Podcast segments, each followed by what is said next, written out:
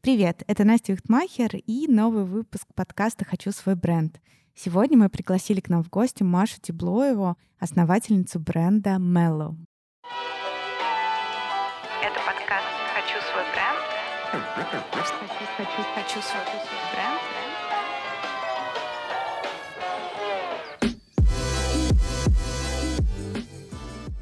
Маша, привет. Привет.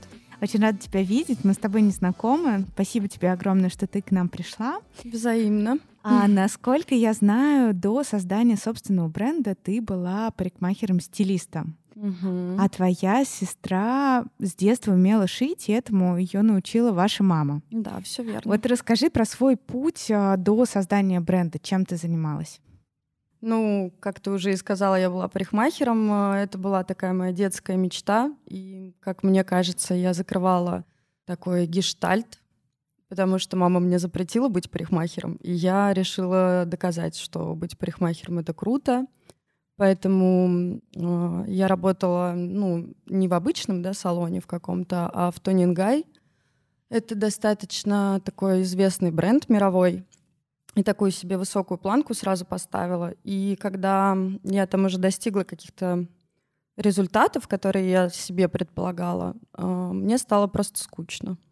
И э, я просто еще бросила институт после школы и поняла, что хочу пойти учиться. Где ты училась? А, Я училась э, в институте журналистики ЖЛТ на журналиста. Мгм. А почему ты бросила? То есть ты параллельно, да, работала и совмещала это с учебой, и в какой-то момент решила завершить учебу. А, Да нет, там э, получилось так, что я уволилась, и какое-то время я еще стригла, безусловно, своих клиентов, но в основном я училась. А почему ты решила уйти из университета? Этот я закончила. Бросила я тот, в который я пошла после школы. Ну, как-то не зашло. Мгм. То есть после школы ты поступила в другой университет. Вот расскажи подробнее про него.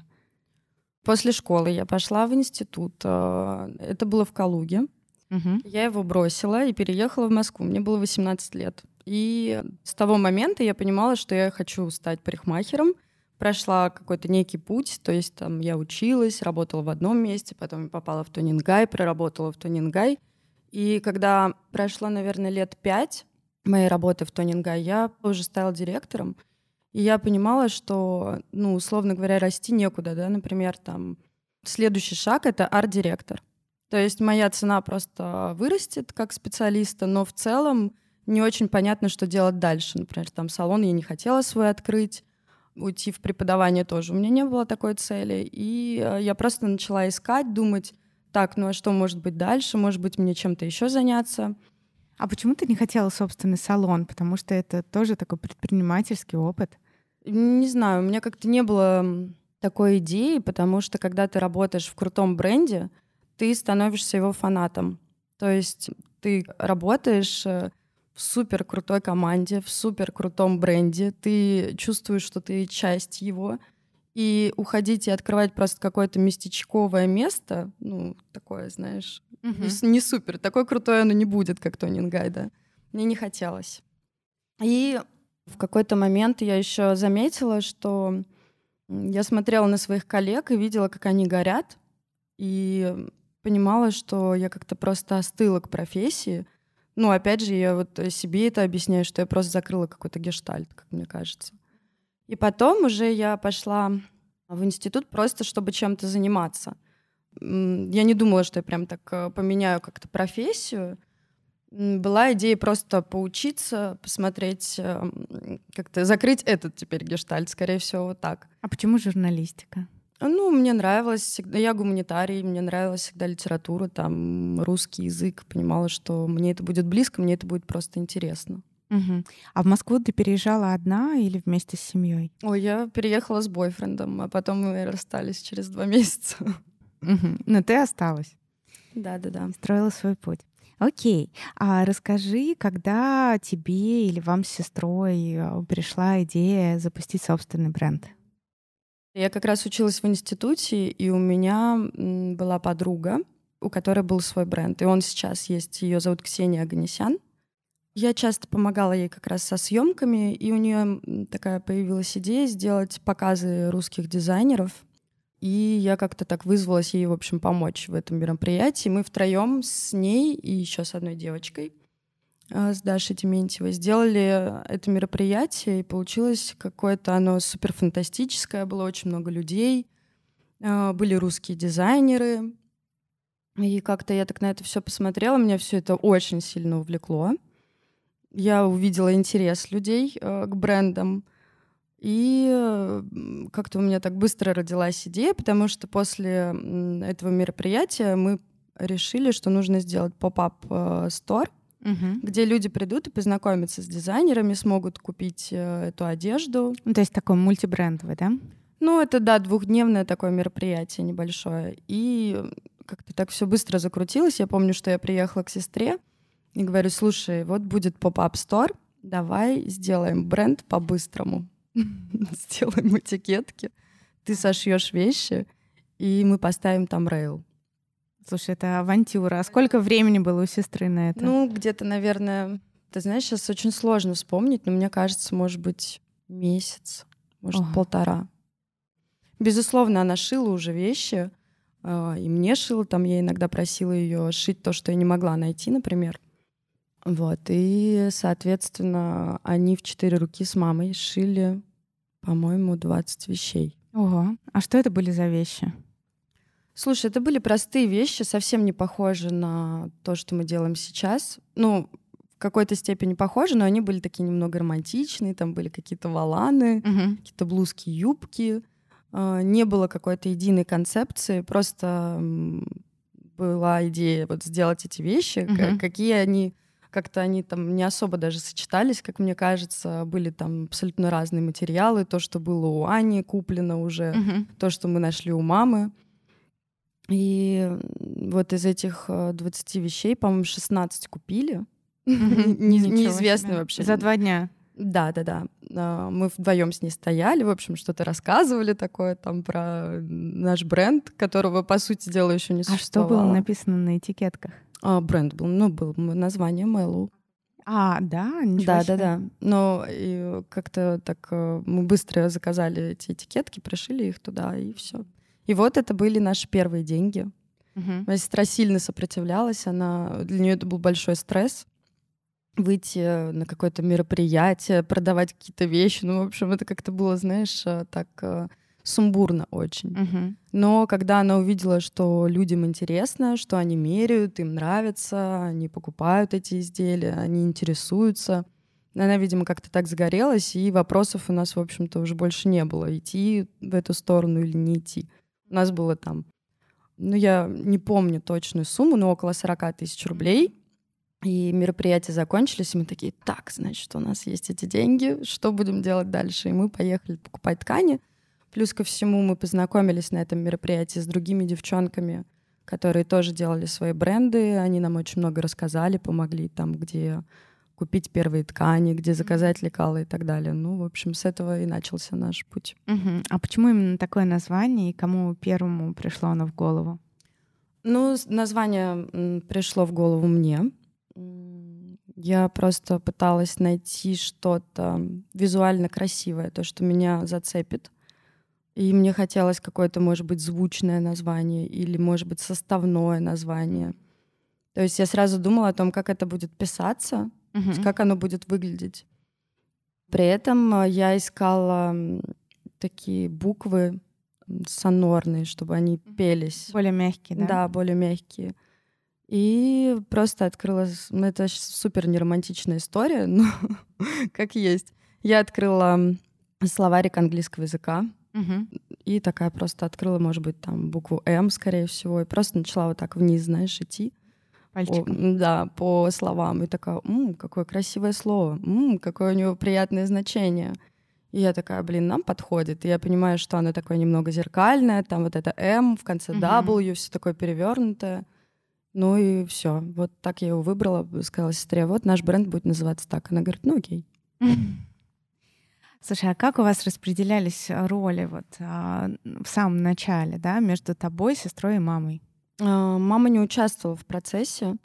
А, мама помогла сшить вот эти первые вещи, а потом мы всем занимались сами, но мы распределяли роли очень долго. То есть на первые два года мы делали все вместе, и это было не очень хорошо. Мы ругались очень сильно. Но так как а, я не умею шить, а моя сестра все-таки что-то уже умела, стал выбор очевиден, что она будет заниматься производственной частью. Плюс ко всему, после того, как мы заказали там первый образец, поняли, что это полный трэш. А, и не очень тяжело обсуждать изделия с производством на языке профессиональном, потому что нету этих знаний. И Аня сразу пошла учиться на конструктора, чтобы все понимать самой угу. как это все устроено, как строить изделия, как делать градацию, какие есть нюансы и так далее. Ну, потому что знаний было мало, а они были очень нужны, чтобы производить э, и работать с производствами. Угу. То есть ты на себя взяла больше такую коммерческую часть, составляющую? Ну, к сожалению, да. Потому что, мне кажется, я не коммерческий абсолютно человек. Я скорее про визуал, про идеи, про какую-то концепцию. Но так получилось, да, что продажи на мне. Угу. А подскажи, какая была философия бренда вот изначально на первом этапе? То есть э, вы хотели сразу создать вот такие минималистичные, а, базовые больше вещи или как? Ну, а, ты знаешь, концепция, она появлялась как-то в процессе. Мы просто отталкивались, наверное, от того, что получалось сделать, скорее так. То есть не было такого, что мы сели такие, давай нарисуем коллекцию давай соберем мудборд и все такое. То есть э, скорее там моя говорит, слушай, а давай сделаем платье. Я говорю, да, давай. Она говорит, давай вот такое. Я говорю, давай. Она говорит, ну вот такое платье на запах, оно многим подойдет по фигуре, его будет э, легко стилизовать э, и так далее. Я говорю, да, да, давай. То есть многие вещи первые появлялись эм, без какой-либо идей дизайна, а мы точно знали, что мы будем работать с однотонными тканями, потому что мы не очень э, обе любим принты и не носим их в жизни. И поэтому мы просто старались, наверное, сделать то, что мы бы сами носили. Угу. Ну и как, какая-то еще практическая часть, да, практичная. В том да, плане, что там да, да, многим да. идет по фигуре, да, хорошая посадка. Да, за значит. практичность у меня как раз отвечает сестра, потому что она старается с самого вот первого дня, наверное, как мы начали что-то делать такое конкретное, она всегда думает о том, как это будет смотреться на девушке не модели. Mm-hmm. То есть как это будет в жизни. Тем более моя сестра мама, да, у нее двое детей, и она понимает э, как бы специфику, наверное, женской фигуры, где женщина может чего-то стесняться или где ей может быть некомфортно, чтобы ей не давило. Ну, в общем, она много об этом думает, и плюс, безусловно, она думает, э, как посадить изделие таким образом, чтобы оно село на большое количество фигур разных. Угу. Потому что это, конечно, не самая простая задача. Конечно. А, и при этом, чтобы красиво смотрелось в Инстаграм, да? Ну и вообще визуальная часть. Нет, ты знаешь, мы об этом не думали. Угу. А, и мне кажется, до сих пор многие вещи я бы не назвала инстаграмными. Скорее всего, они все-таки для жизни больше. То есть у них нет такого, знаешь, э, вау-эффекта. Это не какие-то суперконструкции, на которые ты смотришь такой, думаешь, о, ничего себе, какой пиджак, какие плечи. Или там нету какого-то дизайнерского полета с асимметрией или с, там, с какими-то отлетными деталями. То есть это все-таки больше простые вещи, и они предназначены для жизни. И поэтому, кстати, в Инстаграме тяжело их передать так, чтобы они прям, как мне кажется, это, ну, это мое мнение, да, возможно, mm-hmm. там а, кого-то это цепляет, но меня цепляют как раз простые вещи. Я вижу посадку у других, например, брендов, и меня это может зацепить. Но если мы говорим про инстаграмную картинку, конечно, там что должно быть такое поинтереснее, поярче. А мне кажется, знаешь, здесь э, все поделились на такие два лагеря, да, mm-hmm. то есть либо это что-то совсем эпатажное, то, что цепляет, и все таки о, вау, очень странно, да, очень фриковато. Вот. Либо же это что-то такое супер минималистичное, что, ну, как бы не забирает а, внимание на себя Мгм. и супер нейтрального цвета и максимально качественного материала. Но об этом мы еще поговорим. Да-да-да. Слушай, а есть ли какие-нибудь бренды, которые вдохновляют вас сестрой? Может быть, за чьими мировыми, например, показами вы следите? Ну, это как раз моя скорее роль отслеживать э, тренды и показы. Нету конкретных каких-то дизайнеров, э, отдельные скорее вещи, которые могут вдохновить, безусловно. Но есть вещи, которые там мне нравятся, например, носители, которые мне нравятся по посадке, по качеству. Мгм. А что это за вещи? Акне Мгм. один из моих любимых брендов. Если мы говорим про лекала, А З- Zero, например, нет? Ты знаешь, у меня нет ничего этого бренда. Я отношусь к ним достаточно спокойно. Они очень дорогие, на мой взгляд. Мгм. И я не считаю себя их целевой аудиторией. Но стиль тебе нравится? Ну, хороший, понятный стиль. Да, нравится, но это не, не то, что меня вдохновляет. То есть э, мне скорее нравится какой-то микс э, всего, такое немного более молодое. Вот я не знаю, как это объяснить. Когда ты смотришь э, на вещь, ты понимаешь, что вот она какая-то свежая, что ли. Мгм. Потому что Zero все-таки повторяет полностью Old Celine. Там я не вижу каких-то прям принципиально новых идей. А вот Acne для меня такой бренд, который появился, и до сих пор от него вот пахнет молодостью. Вот скорее так. А может быть, есть еще кто-то, кто тебя вдохновляет? Ну, из брендов, э, да нет, слушай, конкретно какая-то прям стилистика нет. Бренды нравятся разные, но скорее нравятся просто отдельные вещи. Ну, Balenciaga, конечно, классный бренд, интересно за ними наблюдать. Да много. а, Много, наверное, тех, за кем мы все следим. Но, знаешь, здесь такой момент еще есть, когда ты долго следишь э, за модой, за fashion -индустрией, в какой-то момент ты понимаешь, что этого мало для вдохновения или для, ну, для моей работы, например. То есть эм, мы, когда с сестрой обсуждаем какие-то вещи, у нас нет такого, о, давай там, типа, вот Zero сейчас выпустил что-нибудь или Акне, вот давай у них сейчас возьмем идею и свое такое построим. То есть э, такого нет. Э, Скорее идет э, просто от нужды какой-то. А вот, например, а, сейчас очень стали модны балаклавы. Вот их делают все. Вот, Да. а, Шанель, Миу Мио, наши локальные бренды. Да, да? да, да. Вот, ну, на мой взгляд, это супер удобная вещь. Но в том плане, что ты можешь носить это как капюшон, да, причем мне идут шапки. Я Мгм. постоянно хожу в головных уборах, мне они дико нравятся, я могу а, в мае месяце ходить в шапке. Но я знаю, что очень многие девушки парятся, да, они там думают, что им что-то не идет, и они даже в минус 20 готовы идти без шапки, но в капюшоне. Так. И балаклава, да, это некое, некое такое компромиссное решение, которое позволяет э, утеплиться, но при этом э, быть без шапки. И вообще, когда будет чуть-чуть потеплее, ты можешь снять, и у тебя такой баф, да, или как он называется, ну, в общем, шар. Мгм, мгм. И вот сейчас многие бренды их делают. Вот вы бы стали делать такие балаклавы, если бы увидели, что там все остальные делают, и это супер практичная история. Хороший вопрос. Э, Балаклаву конкретно не стали бы делать, потому что, во-первых, это вязаные изделия в основном. Но они выглядят классно, когда они вязаные. С вязаными прям проблемы у нас. То есть нам тяжело было зайти в этот рынок. Мы пробовали и пока что это отложили на потом. Но тут еще нужно понимать, что мы скорее бы не договорились тут с сестрой. Мгм. То есть вещь появляется на стыке, когда мы обе ок, типа, да, делаем.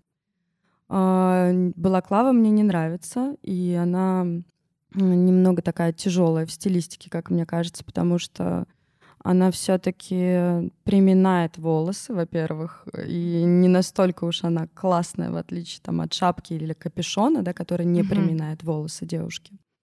Плюс ко всему, это такой подшлемник, ну, по сути дела, такая воинственная часть, которая очень хорошо подчеркивает э, лицо. И если девушке нравится полностью открытое лицо, это круто. Но очень часто мы начинаем носить вещи, которые нам не идут. И Балаклава, я, кстати, удивлена, что этот тренд остался, потому что вообще он появился там еще 4 года назад — и почему он сейчас э, пошел на вторую волну, мне не очень понятно.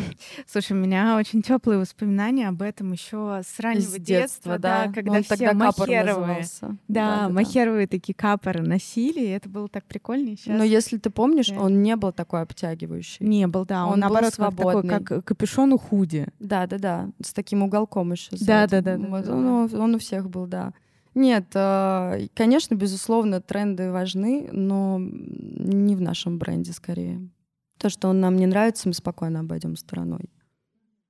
А как вы с сестрой принимаете эти решения? Ну, то есть как это выглядит? Она там приносит какие-то эскизы, или там ты тоже сама что-то рисуешь, и вы садитесь и начинаете брейнштормить, что должно быть там, я не знаю, в осенне-зимней коллекции в этом году, что в лете. Да, я поняла вопрос. Смотри, сейчас гораздо проще, потому что есть уже модели, которые повторяются из года в год или модифицируются, например.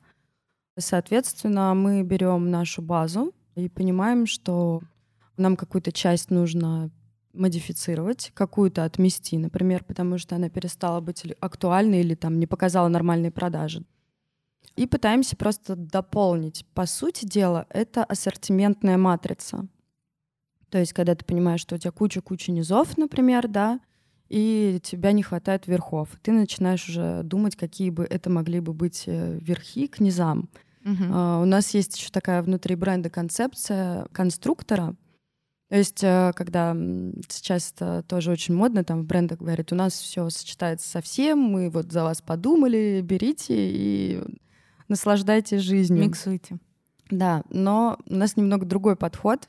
Мы же понимаем, что вкусы у всех разные. И, условно говоря, те брюки, которые нравятся мне, возможно, не понравятся тебе. Но э, упускать тебя как покупателя не хочется. И мы берем, например, один верх или два верха, да, в трикотаже, там это может быть и три варианта верха, и под него уже делаем три-четыре варианта низа из одного материала в одном цвете, чтобы ты собрала именно свой костюм. Угу. Соответственно, когда мы решаем, что мы будем строить в лето, Uh, у нас есть несколько факторов, да, это изделия, которые уже построены и которые можно модифицировать, на их базе построить что-то другое. Это добивание вот этих вот единиц, которые просто необходимы для комплектов. И такое творчество на грани того, что, слушай, я хочу вот это, у меня этого нет в гардеробе, мне это надо. И здесь мы уже начинаем спорить, потому что если эта вещь нужна только моей сестре, обычно я говорю, ну слушай, ну вот возьми, построй себе там и шеи, или пойди купи в магазине. И наоборот, то есть если я прихожу с какой-то странной идеей, которая моей сестре кажется не очень удачной, то она говорит, ну, Машуль, как бы сама. Не в Мэллоу. А тяжело работать вот с родным человеком?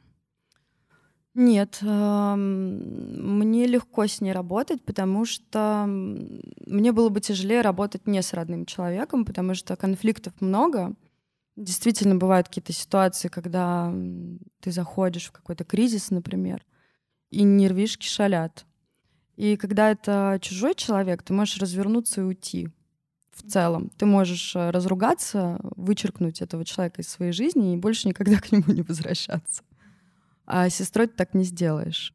И эм, мы ругаемся там, ну, сейчас редко, раз в полгода бросаем трубки и не разговариваем по три дня. Но мы обе знаем, что через три дня мы заговорим, потому что уже на работе что-то там набежало, как какие-то вопросы uh-huh. и так далее. Поэтому мне легко. Плюс эта поддержка, она другая от э, родного человека. Одно дело, когда тебе подруга говорит, э, что, ой, ну, знаешь, все будет хорошо. А другое дело, когда тебе это говорит твоя родная сестра, и, ну, ты понимаешь, что это, ну, это не слова, это будет действие. А мама следит за вами, за тем, как вы ведете бизнес, э, за вашими отношениями друг с другом? Ну, мама носит активно одежду. Безусловно, она следит, э, очень гордится, насколько я знаю. Ей сейчас тяжеловато с нами общаться, потому что каждый раз, когда она приезжает, эм, Она говорит, блин, с вами невозможно говорить, вы постоянно говорите о работе. Так что, ну, ну да, следит. Давай поговорим про твою основную функцию. Расскажи, пожалуйста, как ты изначально налаживала каналы продаж, и, может быть, ты вспомнишь вашего первого покупателя, да, не считая тот поп-ап ивент, который у вас был, где вы стартовали. Это расскажи, пожалуйста. Слушай, ну так получилось, что вот как раз э, после того, как, э, собственно, этот ивент прошел, мы, моя сестра пошла учиться, мы уже начали выпускать какие-то вещи, изделия потихоньку, не по многу. И первые наши покупатели, мы их находили на маркетах. Тогда была очень популярна ламбада маркет. Mm. hmm Мы отшивали э, под маркет изделия, э, приезжали и вот там зарабатывали, опять же, первые деньги. 100, 200, 300 тысяч рублей в зависимости там, от того, сколько шили и насколько был успешен сам маркет. А ты при этом параллельно не работала? А, я училась. Я училась в институте, это уже было, ну, уже была моя основная работа. То, угу. есть, постоянно... ну, то есть дополнительного дохода никакого не было. То есть насколько продавали, столько дальше вложили. Мы вообще не получали зарплату, у нас э, не было мы забирали себе какие-то там минимальные деньги, знаешь, просто чтобы себя порадовать. Угу. А на что Но вы жили?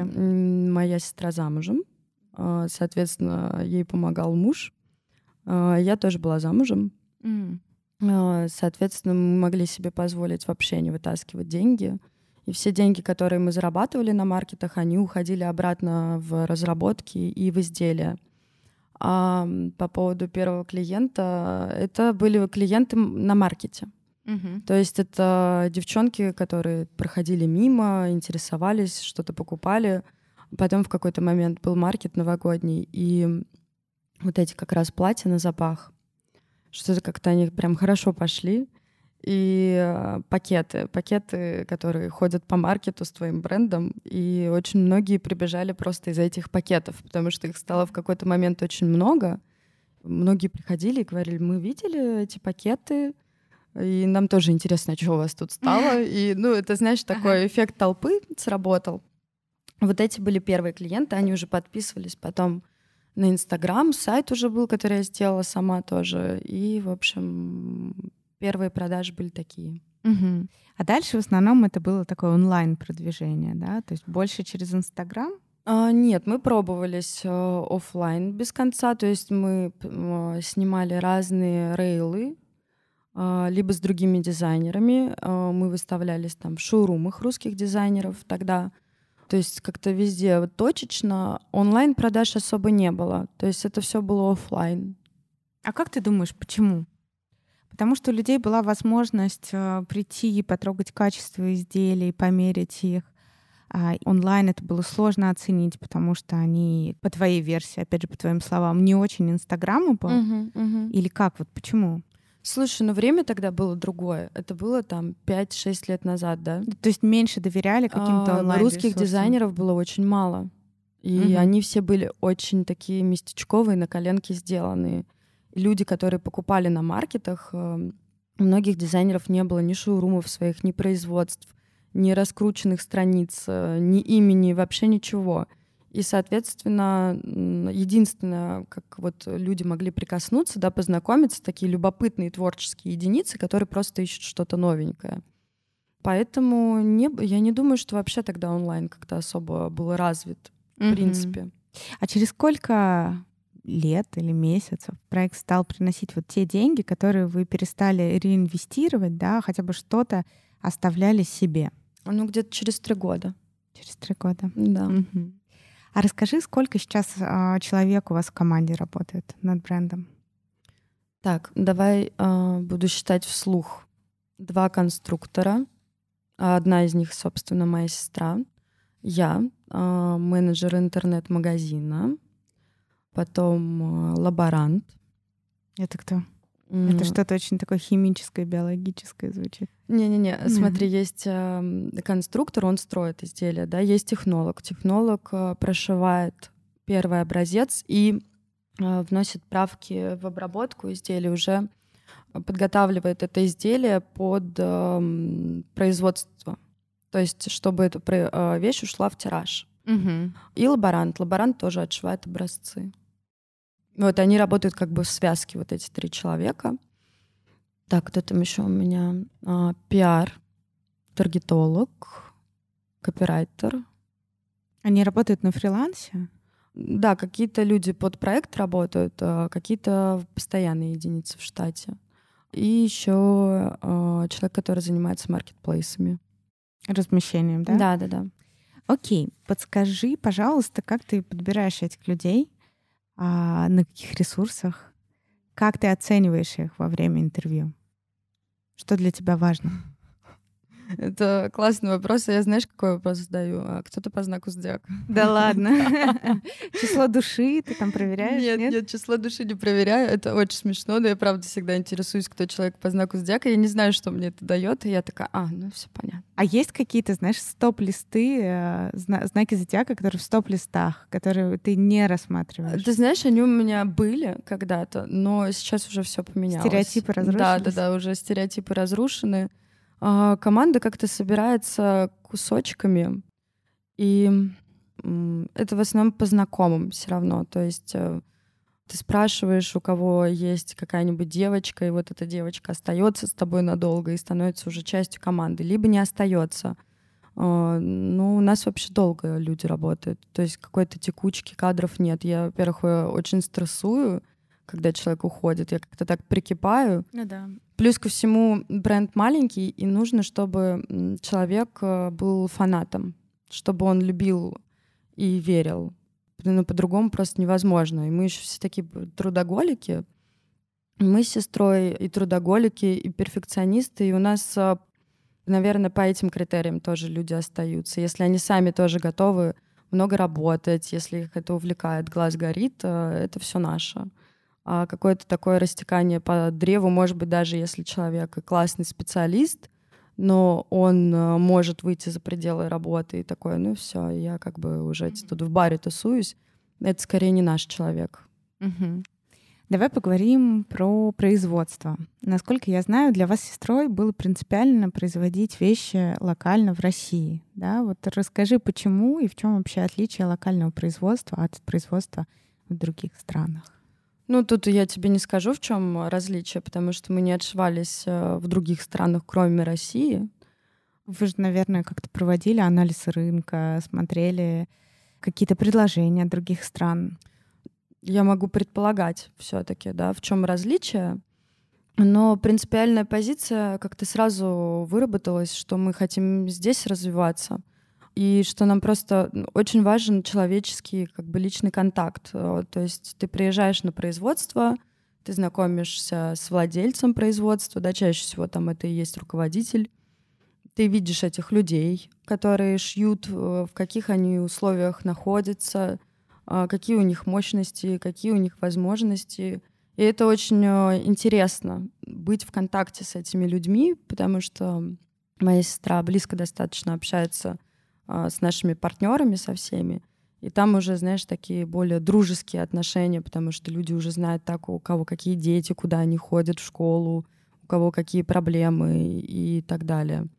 И это подкупает. Плюс ко всему, мне кажется, что если не развивать эту отрасль внутри, то мы все равно как бы будем на ком-то завязаны, да, вот как сейчас там произошла вот эта ситуация с коронавирусом, А, и мы видели, как многие бренды переживали, да, и страдали от того, что тут фабрика не работает, тут поставщики подводят, и многие стали ну, переквалифицироваться там и шиться в России, например. Плюс ко всему, э, я вижу, что то, что было там пять лет назад, и то, что есть сейчас, очень сильно поменялось. То есть сейчас э, российские фабрики прям хорошо работают. Тогда это было все в очень запущенном состоянии. Старое оборудование, забытые технологии и так далее. Но вот сейчас как-то уже пободрее, поприятнее. Хотя, опять же, после пандемии многие развалились, к сожалению, или им пришлось сократить штаты сотрудников. Но все равно я вижу вот этот рост, и меня, я не знаю, я, кстати, никогда не была патриоткой, но вот когда я стала сама производить да, вещи в России, я почему-то стала патриоткой резко. То есть мне э, стало важным, что Может быть, это знаешь, как ты изнутри, вот когда ты, ты же делаешь русский продукт, Мгм. и когда ты видишь какое-то там недоверие да, людей к а, русскому продукту или к русскому дизайнеру, ты как-то внутри сразу хочешь доказать, что а вот нет, мы можем. И, соответственно, а, к фабрикам такое же отношение, да, то есть ты думаешь, ну, блин, может быть, сейчас они не могут, а через год э, смогут, да, г- и многие из них хотят развиваться, докупать оборудование и так далее. Насколько я вижу, ты такой перфекционист, ты очень тщательно подходишь а, к выбору тканей, к разным, ну, вообще ко всему, да, что касается и производства, и бренда в целом. И вот у меня к тебе по этому поводу вопрос, как ты относишься к критике? Потому что я уверена, что за пять лет ты сталкивалась с тем, что вас критиковали за что-то, да, за там постиралась какая-то вещь, села, дырки, катушки. Ну, все равно это случается, да? Вот как ты относишься к критике и а, что ты делаешь в те моменты, когда получаешь там, например, от а, ваших клиентов а, какие-то гневные сообщения? Ой, ну, к критике я отношусь плохо. Я очень сильно переживаю. Я не знаю, вот у тебя также ты к своему проекту относишься как к ребенку? А, ты знаешь, да, но при этом я довольно спокойно отношусь к критике, потому что я изначально я была вс- всю жизнь рекрутером, да, и, как правило, во многих компаниях все равно все всегда недовольны работой рекрутера, потому что людей мало, всем сложно Ты, короче, угодить. привыкшая уже. Ты знаешь, да, я привыкшая, и я в этом плане стала очень такой толстокожей. И я всегда очень топлю за свою команду, и я не разрешаю клиентам ее обижать, потому что, ну, как правило, знаешь, вот там, где есть такой человеческий фактор, очень много каких-то таких субъективных вопросов, да, из серии, если там мне кто-то звонит и говорит, слушайте, ваш кандидат э, вообще не понравился, как вы посмели мне такого показать? А это же личное мнение человека, да, то есть, ну, а нам он понравился. Объективно нету ни одного фактора, который бы мог доказать, что он там совсем no way там просто не подходит. И я всегда отстаиваю свою команду, потому что, как правило, более молодым ребятам очень сложно дается эта критика, да, Ну это да, сразу да. просто переживание на неделю, а там дальше потухшие глаза, поэтому я стараюсь как-то прорабатывать с ними. Ну смотри, а, критика бывает же разная. Она бывает субъективная и необоснованная. А бывает обоснованная. То есть все, что касается качества, там, а, как ты говоришь, дырки, катышки, пуговица оторвалась. А, Ну, я благодарна, когда люди а, находят время, во-первых, написать и написать адекватно. Потому что когда ты работаешь э, с производством, э, как бы косяки, они неизбежны. Особенно, когда ты пробуешь что-то новое. То есть эм, одно дело, когда у тебя уже отложенная да, модель, и материал, который ты уже знаешь, и ты просто такой уже сшил, и ты прекрасно Ну, знаешь. Да, схеме. да, да. Мгм. А другое дело, когда ты пробуешь что-то новое, и в этом новом, безусловно, могут вылезти косяки, даже несмотря на то, что там ты протестировал вещь, постирал ее и так далее. Но на каком-то сроке или на каком-то этапе что-то может пойти не так. Так что к такой критике отношусь нормально. Я, конечно, переживаю, что мы накосячили, но косяки исправляются. А к необоснованной критике я отношусь плохо. И эм, меня очень сильно, знаешь, что задевает, когда покупатель пытается оправдать свою позицию, почему он не хочет покупать эту вещь.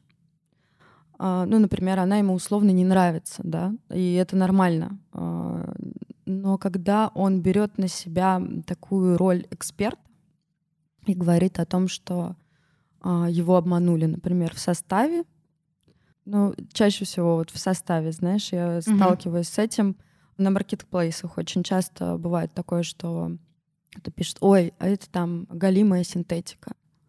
И вот э, такие вещи я не понимаю, потому что, к сожалению, с- у людей с пониманием материалов плохо, и они, не знаю, на что они ориентируются, там, может, на какие-то тактильные, да, свои ощущения, А с чем они сравнивают, то, опять же, я тоже не знаю, но когда ты думаешь, блин, в смысле синтетика, А это же написано там, что там, и ты не можешь написать другое.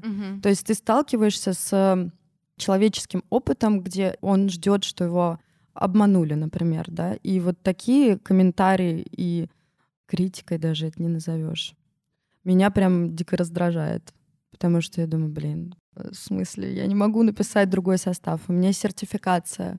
И это просто глупо писать э, что-то иное, да. Хотя, с другой стороны, я начинаю думать, блин, ну, может быть, человек сталкивался с тем, что он покупал одно, да, а это, ну, как-то выдали с другой. Ну, короче, ну, какой-то личный опыт, который вот так вот всю, всю картинку поменял. Да, да, да, это mm-hmm. какой-то такой сложный для меня вопрос, потому что я не понимаю, как это происходит в голове просто у человека. Mm-hmm. Мы записываем с тобой наш подкаст, получается, в первый день после такого небольшого локдауна. Угу. А поэтому у меня в связи с этим вопрос. Расскажи, пожалуйста, как вы пережили пандемию? Насколько я знаю, вам пришлось закрыть шоурум. Угу. Вот расскажи подробнее. Слушай, мы лаки, я считаю, потому что э, шоурум мы закрыли, мы его не закрывали навсегда. То есть мы его закрыли, безусловно, на время там э, пандемии, но мы никто не знал, сколько это продлится, и уже в процессе поняли, что, скорее всего, мы не вернемся к шоуруму. И так получилось, что нам повезло, потому что у нас а, в тот момент шился продукт, который нас спас который не предназначался для коронавируса там, и для домашнего режима. То есть это была одежда льняная, которая была придумана для путешествий. А, потому что я как раз в ту зиму была в Азии, и когда я собиралась зимой, короче, мне было вообще нечего купить в магазинах из летнего ассортимента. И я такая, блин, ё-моё. А я очень не люблю покупать одежду, знаешь, ну, на месте. Потому что очень часто у тебя, во-первых, там другое настроение, и чтобы найти качественные, хорошие вещи, тебе нужно тратить время. Я не буду тратить время в поездках на шопинг. Угу. Это странно для меня. Соответственно, я там жутко страдала целый месяц. То есть все равно, конечно, я там что-то нашла, э, купила. А, есть такая марка Country Textile, они называются. Mm-hmm. Вот они выпускают исключительно льняные, по-моему, изделия и выпускают в том числе зимой. Я купила вот у них какой-то комплект, еще какой-то комплект у бренда, который выпускал купальники, и у них были какие-то пижамы зимой. И, в общем-то, с этими двумя комплектами я поехала. Что-то я купила уже там, угу. но я все равно очень сильно страдала, потому что носить мне было нечего. Пока я страдала, я э, писала сестре, что вот, Ань, ты представляешь, вот как же так? Э, типа, ты вот хочешь поехать зимой куда-то, а тебе просто купить нечего. Давай сделаем вот какой-то минимальный набор, тем более, знаешь, это когда у тебя уже есть разработки, Э, тебе очень легко э, выпустить какие-то первоначальные изделия, потому что ты просто берешь разработки, которые у тебя есть, и переделываешь их там под другую ткань. Uh, и как-то, я не знаю, так я ее уболтала сильно. Она говорит, ну ладно, давай попробуем, давай вот сделаем там. Я говорю, давай шорты и рубашку. Она говорит, да, давай. Я говорю, ну давай еще, может, кимоно и длинное кимоно. Она говорит, не, давай шорты и рубашку. Я говорю, не, ну давай уже капсулу выпустим, давай вот рубашку, э, рубашку вот такую, uh-huh. два кимоно — и э, типа брюки какие-нибудь. Я говорю, и вроде бы ты уже можешь выбрать из чего-то. Но это не домашняя одежда. Это была не домашняя одежда, mm-hmm. это одежда была для, ну, в моем понимании, на пляж. А почему она называла э, и сейчас называется лаунж? Вот. То есть я как себе предполагала, что это будет одежда, которую ты берешь с собой на отдых. Плюс ко всему, а, я подразумевала, что все равно ты можешь ее носить там в городе, например, если ты, у тебя какой-то супер расслабленный стиль, да, летом, когда жарко, потому что лен спасает. И для меня это лаунж, это, знаешь, что такое забытое слово на тот момент было. Его из стилистов, кстати, никто не использовал. Ну да, у меня сразу какая-то музыка, знаешь, вот, вот, вот, вот это лаунж-зона, да, да, да. Отельная какая-то вот. обстановочка. И я такая, блин, прикольно. И, а я люблю такое, знаешь, вспомнить что-нибудь такое дебильное немножко из э, двухтысячных. И мне такое, блин, я говорю, и будет это лаунж, короче, называться. Ну, то есть это останется Мэлу, просто мы э, сделаем отдельную линейку. И как-то я, в общем, ее так уболтала, пока я была там, а, я без конца скидывала, как я страдаю, mm-hmm. что вот видишь, я стираю и надеваю, стираю, надеваю. И мы как раз обсудили те комплекты, которые были у меня, поняли там их не ошибки, скажем так, а то, что нам не нравится в этих изделиях, и то, что э, мы точно не будем делать, например. То есть там один лен был очень плотный, и в нем было жарко, а другой был очень тонкий. Он А, такой, он знаешь, мялся, да, наверное? как тряпочка Ой, да, выглядел. да, да. А, И моя сестра начала здесь поиски ткани. Тестировала. Лен, кстати, такой капризненький достаточно материал. Но если найти правильный, то классный. И э, когда я приехала, было уже несколько образцов, мы их э, утвердили, ну, докупили там цвета, да, и, собственно, была вот эта вот линейка, как раз было 6 изделий. И мы отправили на отшив. То есть, соответственно, это должно было приехать к весне. Я должна была все это снять спокойненько и вот к началу лета запустить. Мгм. И э, мы садимся все на карантин, и я такая, ё-моё, просто вот же ж, это же домашняя одежда в том числе. И когда приехал тираж, а я уже запустила Инстаграм, там что-то постила какие-то, знаешь, из... э, А почему он отдельный? А он по стилистике для меня другой, потому что Лен у него вот Лен как раз инстаграмный, потому что у него очень красивая фактура и пластика Ну, такой ткани. немножко нюдовый, да? и он такой, знаешь, тёплый. ну вот его можно реально вот просто бросить, на него там луч солнца упал, ты делаешь кадры, он уже красивый, Мгм. Потому что он очень фотогеничный. А разбавлять э, какой-то основной контент ты не хотела? Ну, они как-то у меня в моей голове не связались. То есть Мэллоу для меня очень такой минималистичный, утилитарный, беленький, чистенький. А лаунж мне хотелось такой более гедонистический сделать, знаешь, в более теплых тонах, э, вино, какие-нибудь пироженки. Ну вот такое все, что ассоциируется у нас с расслабоном, с каким-то отдыхом, э, с тем моментом, когда ты условно себе многое позволяешь. И поэтому я решила, что я переведу, ну, сделаю отдельный Инстаграм. Плюс ко всему мне так спокойнее, потому что я как бы страхую себя этим Инстаграмом. Потому что ну, мы знаем, да, как тырят э, там аккаунты и так далее. И они друг друга поддерживают. То есть я могу точно так же перелить какую-то часть аудитории в один Инстаграм, из одного в другой. Вроде бы они как бы друг другу не мешают, и э, каждый остается в своей эстетике. Вот, ну, соответственно, этот э, тираж приехал, и он нас спас. Э, Мы с моим молодым человеком э, сфотографировали это все на мне дома, в том числе каталожку, и все. И продажи полетели очень быстро, потому что это был тот момент, знаешь, когда люди уже посидели типа недели три, наверное, дома. Ну Да, спортивные костюмы Поняли. надоели уже. Да, а, поняли, что нас не выпустят, Мгм. и обратили внимание просто на себя, в чем они одеты и так далее. Вот нас а, эта линейка спасла, и продажи выросли, как бы по сравнению с оффлайном. Мгм. Благодаря lounge продажи очень сильно выросли. И в этот момент мы просто подумали, блин, нафига нам вообще в оффлайн возвращаться? С учетом того, что мы стараемся все равно сделать более такие какие-то, особенно в lounge е, да, там свободные вещи, они легко садятся на... То есть это не силуэтные, да, там по фигуре, где у тебя все-таки с посадкой могут быть проблемы. А здесь они очень расслабленные, а очень многие одноразмерные. И мы посчитали, что будем развиваться в онлайне с тех пор. И я не жалею, кстати. М. Слушай, а лаунж а, дальше как-то стал развиваться? То есть вы стали дополнять линейку, вводить новые цвета? Да-да-да, он развивается, и э, самое главное, что он продается зимой, и э, мы не делаем на него sale. То есть, например, после того, как мы выпустили эту линейку, я уж не думаю, конечно, что э, все бренды у нас подхватили там, и появились отдельные прям бренды, как lounge, знаешь, то есть даже с таким же ассортиментом и так далее. Я думаю, что просто одни подсмотрели у других, другие у третьих, э, третьи у четвертых, и наплодилось э, за вот эти там, получается, два года, да, очень много одинаковых похожих брендов. И это тебя очень, не тебя, а меня конкретно, очень сильно стимулирует, потому что ты понимаешь, что тебе начинают наступать на пятки, э, повторять твои модели там или какие-то там модели, да, похожие делать, а, ставить ниже цену. И ты такой, блин, так, ладно, ну, вы как бы не угадали, потому что у нас еще вот такие разработки есть, а еще вот такие, вот такие. Э, Это подстегивает. Поэтому он развивается, он продается зимой.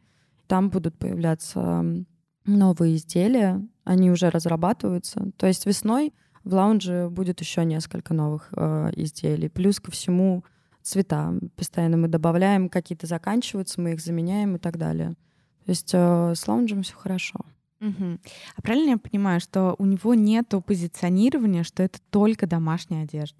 Нету, да. А, получается, что я хотела его позиционировать как одежду для отдыха, то есть в отпуск. Потом э, мы стали позиционировать ее как одежду для дома, но по итогу э, ее носят и дома, и в отпуске, и в городе. То есть в, в этом году э, летом почему-то у людей случился какой-то бум на кимоно. Угу. Я видела, как девчонки носят их в городе, как они стилизуют, очень прикольно. И нормально так вписали в городские образы, красиво. Насколько я знаю, в этом сезоне у вас еще появились пуховики. Мгм. И это тоже такое нововведение, да? Нет, нет, это Они не... были до этого. да? Они были до этого, а, где-то, наверное, ну, в позапрошлом году они были, позапозапрошлом тоже были. Это в прошлом году мы сделали ошибку и не выпустили их. То есть мы подумали, что будет очень много остатков у брендов, и люди будут... Ну, была такая тенденция, что было очень много распродаж. А, то есть э, то, что не Из-за успели... пандемии да, да, связано? да. Из-за Мгм. того, что многие не успели просто распродать э, свои, э, свой ассортимент, они делали безумные скидки. Плюс мы не понимали, будет ли еще там вторая волна, да, и вдруг нас закроют, и эти пуховики просто лягут мертвым грузом и будут лежать до следующего сезона, а это, ну, замороженные деньги. А, И мы решили пропустить сезон. А С одной стороны, это ошибка, потому что мы, конечно, недополучили а, прибыль. Но с другой стороны, у нас еще был такой косяк, у нас были не очень надежные кнопки. А, И мы все никак не могли эту проблему побороть. То есть мы пытались перестроить наш пуховик, сделать его там на пуговицах. Ну, он очень минималистичный, это первая модель.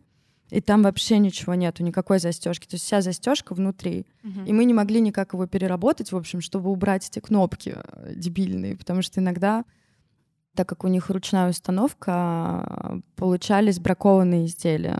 Там, знаешь, что эта кнопка отвалится, то она застегнется и не расстегнется.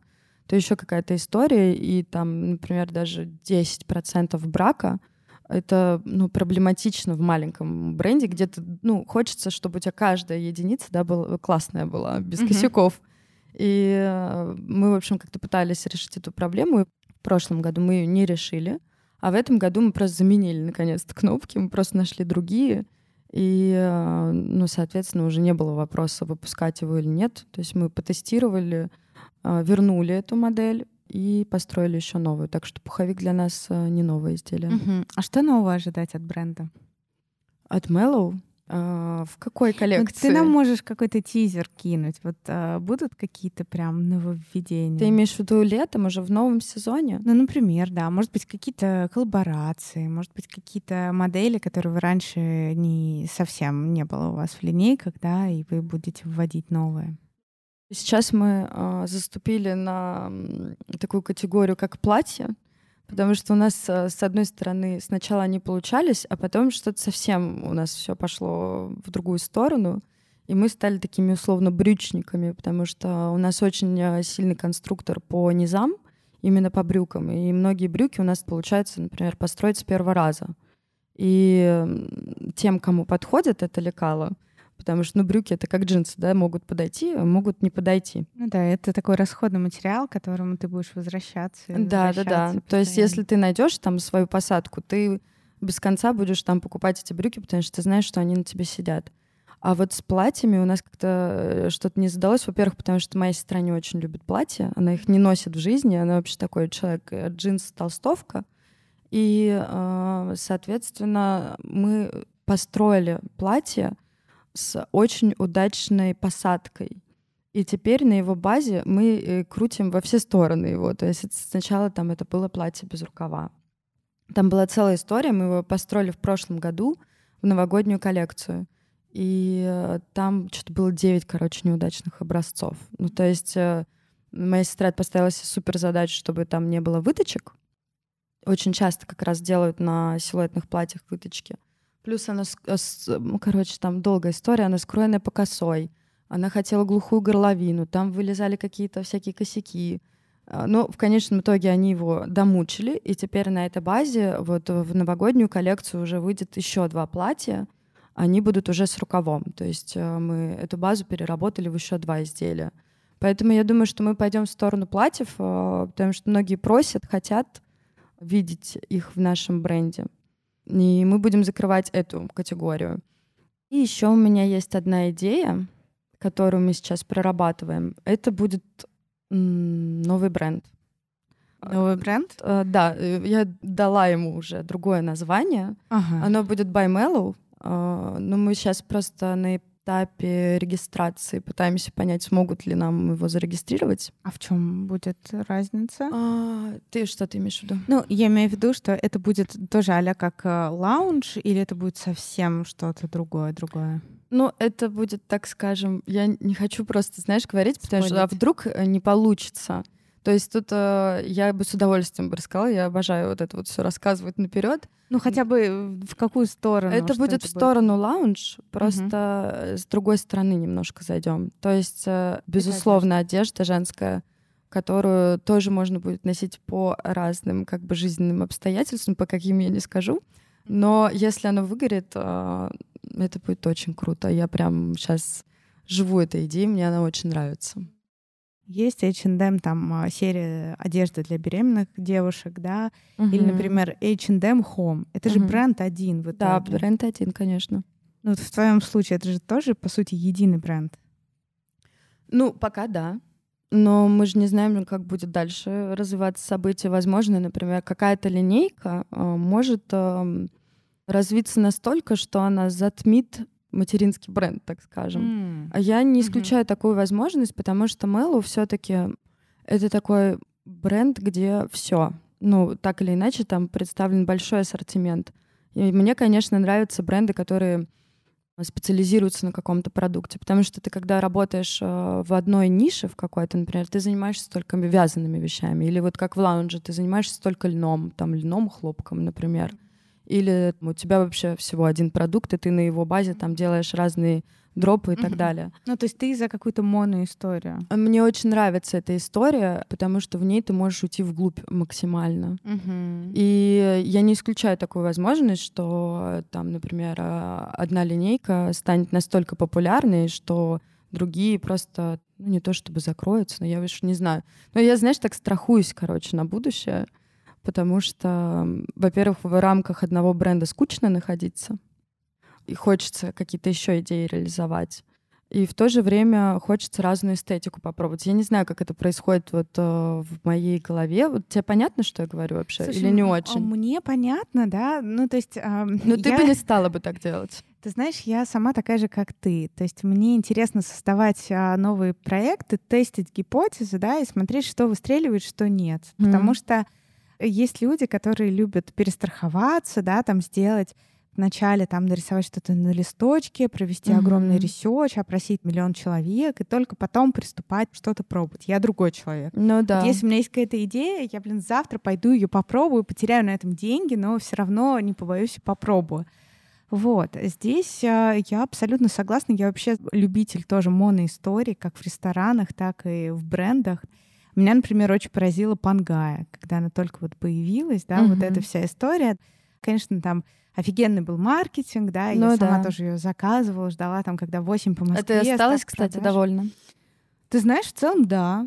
Ну, конечно, после стирки там вещи стали садиться, но глобально я не снимаю их. Мне прям очень комфортно. И, а, знаешь, там есть такая линейка у них Heavyweight, это угу. вот зимнее. Вот это мое спасение. Я просто зимой не снимаю эти спортивные костюмы, потому что они с начесом теплые, и ты в них можешь куда угодно. А давай, идти. кстати, я сейчас тебе вопросы позадаю, потому что мне давай. я поняла, что мне сложно, когда когда Короче, когда да, да, да, знаешь, когда живая беседа, ты, ты меня спросила, я тебя спросила, и мы вроде бы как бы поболтали. Давай, слушай, ты мой первый герой. А, я хочу, вот ты мне задала вопрос про бренды, да, про на какие бренды там я ориентируюсь, да, или какие мне нравятся. А вот какие бренды нравятся тебе, и в том числе русские, то есть которые прям вот реально ты носишь? А я потом тебе расскажу, какие я русские бренды ношу. Ауч. Это такой вопрос, на самом деле, опасный. Почему? О, а, ну, потому что я еще на таком пути понимание, что мне интересно, да-да-да, потому что во-первых, в моей жизни, в принципе, локальные бренды, они появились недавно. Угу. А, это связано с тем, что моя подруга, да, а, Камила Реутова, она запустила бренд Present Simple. Ага, да, я слышала. Это было абсолютно на моих глазах, да, и я думаю, что мы с Камилой обязательно еще поболтаем в рамках нашего подкаста, да, это все было просто мне безумно интересно, потому что я никогда этим не занималась, я всегда работала в очень крупных международных консалтинговых компаниях и в банках, поэтому для меня это была такая далекая тема. И ты знаешь, это все, ну вот в плане моих предпочтений, это шла вот большая такая эволюция. То есть, когда я была маленькой, я училась в универе, для меня там Zara и Massimo Dutti это было вот просто бренды топовые. Ага. И я прям помню, знаешь, момент, когда в Заре, а, там, будучи на втором курсе, я купила куртку, у которой сзади был не капюшон, а как будто бы как крылья. Ну, то есть на молнии а, да, разъезжался да, да. капюшон, и они были Он как рас, крылья. Э, да, расстегивался, да. Угу. И я просто скопила деньги от каких-то стипендий. Или, а, не, у меня уже была первая работа, с первой работы, все такое. Я ее купила, и ты, ты не представляешь, вот э, пока я доехала с Октябрьского поля до Юго-Западной, в метро я видела человек 15 в таких куртках. И я потом, да, да, когда приехала в универ, я, знаешь, сразу так погрустнела, думаю, блин, что-то я такая не особенная, что ли. Вот, то есть я покупала вещи в масс-маркете. Потом, когда я стала много и хорошо работать, я могла себе позволить покупать обувь, сумки из каких-то вот прям э, люксовых брендов. Угу. А потом у меня вообще как-то мне вскружило голову. Я подумала, блин, я достойна вообще всего только самого топового и стала уже больше покупать именно еще одежды из люкса, да, и миксовать это с той же Зарой. Ну, я до сих пор люблю джинсы Зара, мне кажется, у них прям идеальная вот для меня лично посадка, mm-hmm. да. А, как человек, который вернулся из Италии и Франции только что спустя два года большого перерыва, а, если мы говорим про там мировые бренды, да, мои любимые это Balenciaga. Вот сейчас это просто номер один для меня. Мне нравится Джилл Сандер. Угу. Zero мне тоже нравятся, да, какие-то вещи, но, наверное, вот у меня прям топ это скорее Balenciaga. Ну, еще такой second tier, да, это такие уже бренды, которые на втором месте. Это а, Prada, угу. Это Miu Miu. Раньше я очень любила, сейчас а, я люблю там супер какие-то минималистичные пары ну, сейчас вещей. они немного просто не, не модненькие, так скажем, ну, пока для, что. для меня они сейчас такие более эпатажные. Угу. Вот. Слушай, из локальных брендов а, сложно сказать. Я очень люблю Present Simple, даже не потому, что там Камила, а потому что я обожаю их кашемир. И вот, ну не знаю, а, может быть, для кого-то это покажется типа маркетинговый ход, хотя я знаю, что это вообще не маркетинговый ход, но у них реально пряжа Лора Пьяна. Угу. И вот правда, я была миллион раз там в Лора Пьяна, да, и в аутлете, и просто в магазинах. И когда ты трогаешь, а, ну, вот тактильно это реально одно и то же. И я вот их кашемир вот просто обожаю. Mm-hmm. Я в них, э, ну, у меня прям просто миллион цветов, и я постоянно в нем хожу. Вот. А я, ты знаешь, сейчас общаюсь а, в рамках подкаста, да, со многими основателями, и сейчас я вот стала присматриваться к их вещам. Мне очень нравится. Ну, то есть, еще, кстати, вот для меня а, очень большое открытие это Титова студия. Настя, привет тебе. вот. Причем, знаешь, я вообще о них ничего не слышала и не знала. И когда мы переехали в наш новый офис, это случилось буквально там месяца полтора назад, а к нам а, влетела просто в наш офис Настя, такая вся жизнерадостная, заряженная, и она нас, пригласила нас к ним в гости, и я просто была поражена качеством угу. вещей и вообще и стилем, и все-все-все. Плюс, ну вот ребята, с которыми я общаюсь, да, мне тоже очень нравится и Самчук, и Латрика, и Студию 29. То есть для меня это прям вообще такой новый мир, потому что, знаешь, вот эм, ты говоришь про онлайн, да, а я, наверное, человек из какого-то старого времени, когда вот, э, ну, я не знаю, мне нравится все трогать. Ну, тебя, я думаю, еще просто люди цепляют, и ты уже через людей да, а, знакомишься да, с брендом. абсолютно. И ты прям носишь. А, я прям ношу, носишь да. эти бренды. И действительно, вот ты правильно заметила, у меня это идет через людей. Угу. Потому что, ну вот а, до этого я не видела их нигде в офлайне, я не могла потрогать, да, и я как-то, ну, все равно брендов довольно много, да, Да, и да, да. у меня просто даже нет времени там ходить по магазинам. Я, например, люблю заказывать что-то из ЦУМа, Мгм. но я никогда не оплачиваю. То есть мне важно, чтобы ко мне приехала эта одежда, я ее всю потрогаю, померю, и после этого я только могу купить, потому что, ну вот, например, с того же Farfetch я не заказываю, потому что я не могу потрогать. А я заказываю. Ты зак... Ну. Но видишь, у я, я просто прошаренная в онлайне. И... Да. А я еще вот, например, правильно ты сказал про людей. Это настолько важно, вот ты когда пообщаешься с человеком, когда ты услышишь его историю. Вот, например, мне очень хочется потрогать а, лаунж вещи, да, потому что а, если все будет хорошо, через два дня я улечу в очень теплую страну. Мгм. И вот опять же, да, действительно, что туда брать с собой. Есть какие-то старые запасы летние, но они уже, знаешь, тоже вот летняя одежда, она очень быстро приедается, потому что она очень светлая, она очень маркая, Ну да. да. Потом тоже вот если это лен, и если ты часто носишь, то, как правило, уже все равно там ты походил сезон, и если он не по ценнику Баленсиаги, ну там один-два сезона, ты, в принципе, его можешь уже поменять. Ну, э, ты знаешь, эм, тут, тут зависит от цвета. Потому что, например, там черные льняные вещи и вот какие-то крашеные, да, темно-синие, они у, у всех этих льняных изделий а, есть особенность, то, что они выстирываются. Да, они И это, не, ну, это да, просто такими? во всех брендах. То есть там у меня у молодого человека куча рубашек льняных летом, и они разных э, производителей с разной стоимостью. Вот там, я не знаю, ну, нет, кстати, я хотела сказать, что у него есть из Юникло. Нет, из Юникло нету, но есть там и Пол Смит, и еще какой-то бренд я на Farfetch находила. Они очень много делают льняной одежды для мужчин. И она выстирывается. Но если льняная вещь у тебя там условно какого-то светлого цвета, а если она еще и натурального цвета, например, белая или бежевая, Мгм. она неубиваемая. То есть эту вещь ты можешь носить по 5 по 6 лет. Потому что лен, если за ним классно ухаживать, он очень живучий на самом деле.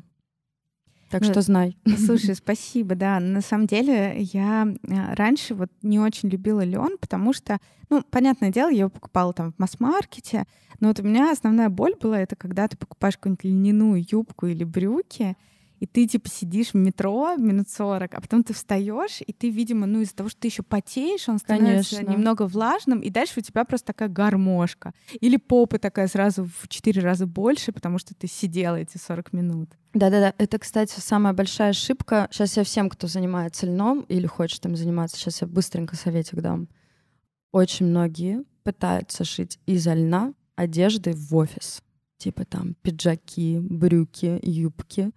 И эти вещи не продаются. Либо если они продаются, люди уже потом за ними не возвращаются, потому что это очень странно прийти в офис в мятых брюках или там в мятом пиджаке. Ну, опять же, смотря какой офис, да, но если мы говорим про офис.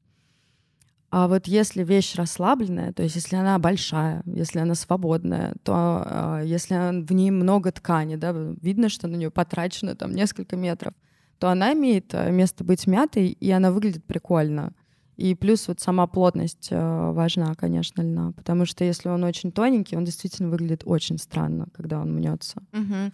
А мне кажется, знаешь, вот у той же Брунеллы у них точно были какие-то вот мужские костюмы льняные, периодически Там бывает. смесь, там смесь, там никогда не будет э, стопроцентного льна, потому что он будет, ну, он будет всегда супер мятый, то есть, соответственно, там либо шерстью, э, очень, кстати, крутой материал и в летнюю погоду тоже, да, там, если это классические какие-то решения, а, либо шелком. Мгм. А, Стопроцентного льна там не будет, он будет очень сильно мятый. Слушай, тогда к тебе еще один вопрос перед нашим финальным заключительным вопросом. Расскажи, пожалуйста, вот твое отношение к экологичности. А, давай, может быть, я не знаю, поговорим про твое собственное, да, и с проекцией на бренд. Я вообще считаю, что это, конечно, маркетинговый ход мощный. И э, мы попали под него все. Приставка эко повсюду. Я вот сегодня ходила, у нас там ремонт ждет у нас с молодым человеком, и, например, нам сегодня показывали эко-шпон. Mm. И мы такие, что такое эко-шпон? Ну, это просто искусственное дерево. Но эко-шпон звучит круче, согласись. Да. Соответственно, мне кажется, что это, во-первых, большая новая индустрия. И заставляя бренды перерабатывать вещи или уходить э, куда-то в эту историю, да, строится новая большая отрасль переработки, и это тоже бизнес. Это надо понимать, что никто не будет делать что-то просто так. То есть э, все равно в глобальном смысле это еще один способ зарабатывать деньги, приписывать э, к упаковке нули и так далее. Потому что очень большой вопрос, да, что лучше там крафтовый бумажный пакет или целлофановый и так далее, потому что я там погружалась в эту историю. Угу. И вопросиков много, ответиков мало. Но у вас же тоже есть а, некие таблички или карточки, да, в которых написано, что вот это безотходное производство. Да, безотходное производство. Тираж. А, маленький тираж, безотходное производство, это правда. А, но тут скорее меня, знаешь, ну, подчеркнуть то, что это не масс-маркет, да, чтобы люди понимали, что они не купят куртку и не будут потом пять таких же видеть э, в метро, как, как это у тебя другое. было. Но это же не экологичность. То есть, может быть, наоборот, это, знаешь, это там типа be unique, да, будьте уникальными покупайте а, так, уникальные подожди, ты, а, Я не говорю, что я пишу про экологичность. А, то есть я пишу про как раз про то, что это не массовое производство. Угу. Безотходное производство тоже очень важно, потому что, во-первых, это для нас, как для бренда, очень экономически выгодно, да, э, чтобы у тебя было как можно меньше выбросов по ткани. Плюс ко всему, это история про то, что объяснить, чтобы люди понимали просто, что, что это, короче, сделано с умом, понимаешь, что об этом подумали. То есть э, мы не производим вещи, чтобы заработать. Угу. Безусловно, это бизнес, он должен работать. Для меня деньги, например, это просто как э, оценка, знаешь, там ты хорошо выучил предмет, пятерку получила. Здесь такая же история. То есть я понимаю, что если я не получила деньги или там этот продукт не продался, значит, я сделала просто свое задание плохо.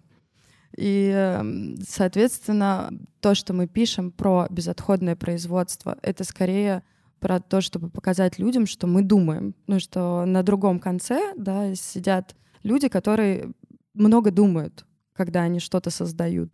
Ну, то есть у вас нет задачи, да, сказать, что вы там sustainable бренд. А, это очень опасная история, заигрывать с этим. А, безусловно, с этим можно поиграться, но я не хочу, потому что я уже говорила, что мне вообще не близка идея кого-то обмануть и на этом нажиться. Меня саму это напрягает, когда меня пытаются, знаешь, рассказать, э, что переработанный материал или еще что-то, или вот мы не используем пластик, мы используем бумагу или еще mm-hmm. что-то такое. Ну окей, бумагу как бы еще хуже использовать, чем пластик, потому что пластик несколько раз можешь использовать, а бумагу ты как бы использовал один раз и выкинул. И э, просто было много вопросов э, от наших покупателей как раз на эту тему, типа, а что вы сделали, чтобы быть экологичными? И я как раз погрузилась в эту тему, там, в тему упаковки и так далее. Но есть какие-то вещи, которые мне самой важны. Например, те же самые пакеты мы сдаем обратно в типографию, где мы их печатаем, и они отвозят это mm-hmm. на переработку в макулатуру. И я точно знаю, что каждый пакет использованный уехал по назначению. А, но а, чтобы говорить о об экологичности, но не знаю, вот мне кажется, личное знакомство с производством для меня это экология в бренде. Mm-hmm. То есть э, я вижу этих людей, я понимаю, да, там их э, какую-то внутреннюю ситуацию, я вижу этих женщин, которые шьют вещи, и э, отказаться, например, от скидок мне кажется очень экологично, потому что, ну, это нечестно продавать вещи сливать их, понимаешь? Но ну, когда ты видишь, короче, этих людей, которые сидят и шьют, и они реально тратят там свое здоровье. Угу. Ну, потому что это достаточно сложный труд. А ты такой, ну, ну ладно, не пошла вещь, продам по себестоимости. Вот э, это не про экологичность. Но это скорее не экологичность, а какая-то такая социальная история больше, да? Блин, я не знаю, людей. это, э, это морально-этические ценности, Мгм. да. А, и через меня вот все это как-то проходит. Я просто хотела сказать о том, что я не заигрываю с э, этим понятием, потому что мне кажется, что я недостаточно хорошо владею знаниями, да, э, чтобы об этом говорить. То есть мы не используем переработанные материалы, а мы не создаем новые технологии да, по переработке там, материалов и так далее. Конечно, я думаю, как мне э, сделать э, продукт более экономичным с точки зрения расхода да, того же материала, как мне наименьшими усилиями да, сделать классную вещь, чтобы она и долго носилась. Для меня экологичность заключается в том, что я не выпускаю вещь эм, быстрого какого-то пользования, да, там надел, выкинул или надел на одно мероприятие, и вот это платье висит. Я очень сильно расстраиваюсь, когда одежду не носят. У меня, например, э, очень маленький гардероб.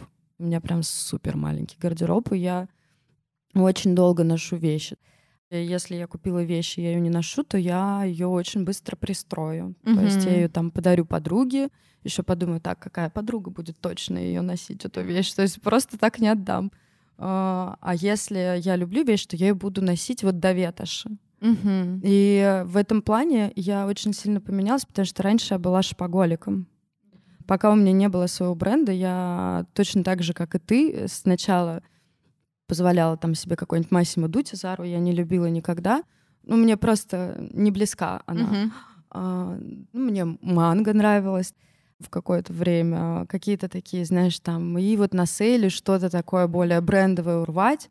Потом, когда уже появились деньги, я отрывалась э, по обуви, как раз э, это было безумие, когда, помнишь, были в моде шпильки, это было сумасшествие. И я была шпаголиком, то есть я прям мила, Мгм. и остановиться я не могла. А, Но именно вот в таких, скорее, обуви, там, сумках и так далее. И когда появился свой бренд, у меня вообще кардинально по- поменялось отношение к вещам. То есть э, мне прям грустно, когда вещи лежат.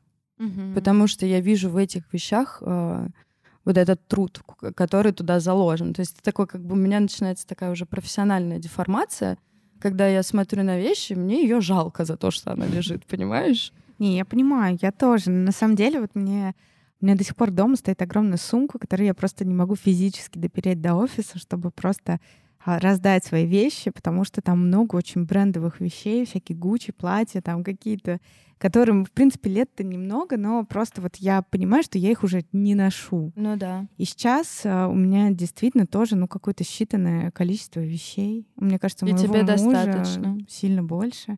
Да, и мне достаточно, потому что если мне какая-то вещь нравится, я из нее вылезать вообще не буду. Например, э, те же пангая, спортивный костюм. У меня раньше было просто дофига разных брендов. Сейчас а, пангая, серый костюм, все знают. Я там детей постоянно говорю, принесите мою домашнюю одежду. Они все знают, что это один серый костюм Мгм, пангая, который там уже отвисшие коленки, но я его так люблю и вообще ни на что не променяю. Ну вот, Вот. и возвращаясь э, к теме экологичности, да, как мы уже поняли, что я, в общем-то, скорее не про экологию, а про какую-то вот внутреннюю этику. И э, у нас есть еще такое как бы правило, что вещи, которые вот, эм, знаешь, бренды иногда устраивают sample sale, когда Мгм. они продают э, остатки вещей, либо иногда вещи, которые, например, не вышли, образцы и распродают, чтобы вернуть себе там хотя бы какие-то деньги да, за них. А, Мы а, делаем по-другому, мы собираем эти изделия, и у нас есть с сестрой в Калуге а, дама, которая занимается распределением а, вещей по каким-то малоимущим семьям, там где-то в детдом и так далее. А, Мы собираем просто раз в два-три месяца большую сумку или там коробку и отвозим туда. А вы рассказываете об этом в Инстаграм? А вот я тебе первый раз об этом рассказываю, потому что э, как-то вот э, не приходилось. э, Ну, это очень достойно на самом деле, потому что мне кажется, самое вот а, такое неприятное для меня это когда люди занимаются благотворительностью. И не говорят об этом. Наоборот. И знаешь, вот в чем-то, ну, понтуются, что ли, создают Вот, какой-то и- хайп. Мне кажется, гораздо лучше, знаешь, отдавать, никому ничего не рассказывать. Вот. И это как раз вот это две такие вещи, которые остаются как бы за кадром. То есть, условно говоря, экология, да, которой я не хочу приближаться, потому что для меня это пока что не исследованная такая тема.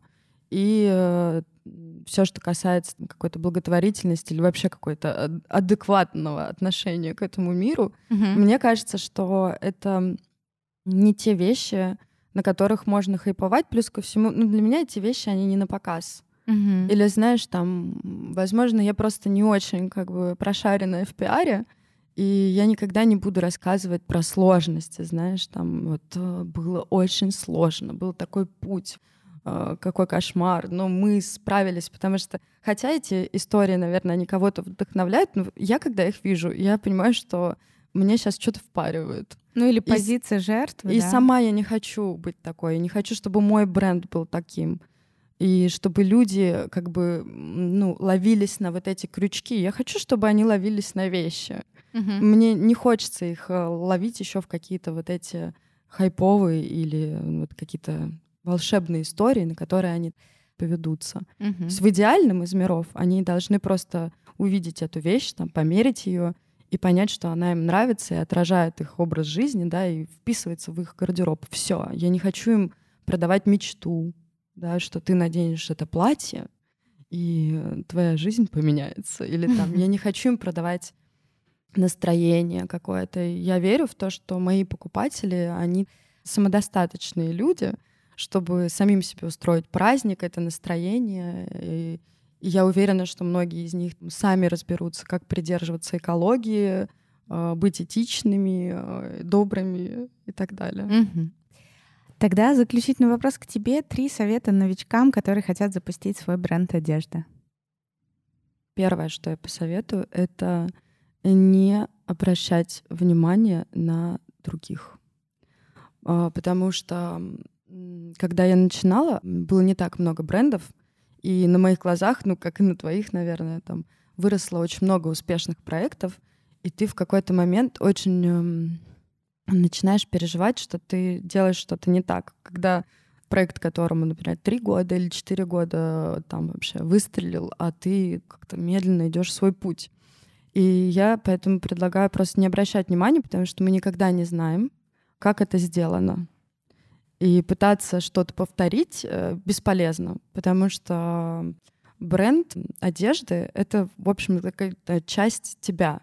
И ты не можешь там, я не знаю, стать условной такой же звездой, какая уже есть. Ты можешь стать только собой, поэтому меньше, если особенно это ранит, да, и задевает, меньше следить за другими, потому что там ты не найдешь как бы себя, не найдешь свой бренд. Мгм. А второе — это учиться и быть э, любопытным именно в этом деле.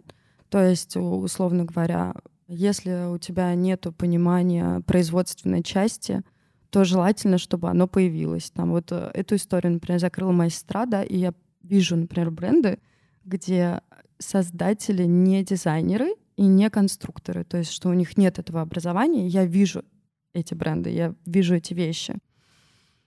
Потому что так, как ты сделаешь, не сделает ни- никто, да. И чтобы э, добиться того, что ты себе напридумывал, тебе нужно все-таки понимание, э, тебе нужны знания. Соответственно, желательно все-таки получить какое-то образование. Оно не должно быть фундаментальным, но ты должен разбираться в этих вещах. И третье, ну это такой мой очень личный совет, да, он может кому-то не подойдет, но я бы не торопилась. То есть э, часто бывает такое, что вот особенно у творческих людей, вот как ты говоришь, да, там Мгм. ты что-то придумал, тебе нужно скорее это попробовать. Но в производственной части иногда лучше потормозить, потому что там, условно говоря, ты нашел ткань, да, Мгм. ты вот шил вещь, тебе она нравится. Ну, может быть, не стоит э, сразу выкупать много ткани, Мгм. потому что потом в процессе может выясниться, что эта вещь какая-то неудачная или ткань косячная, а ты не можешь ее вернуть или Ну, то есть скорее что-то. быть аккуратным, да, и Да, да, таким, знаешь, вот в производственной части, мы же говорим про все-таки про производственную часть. В принципе, про все, но А, можем третий совет посвятить производству. Да, то есть э, быть э, таким вот семь раз э, отмерь, один раз отрежь. Вот э, это точно туда.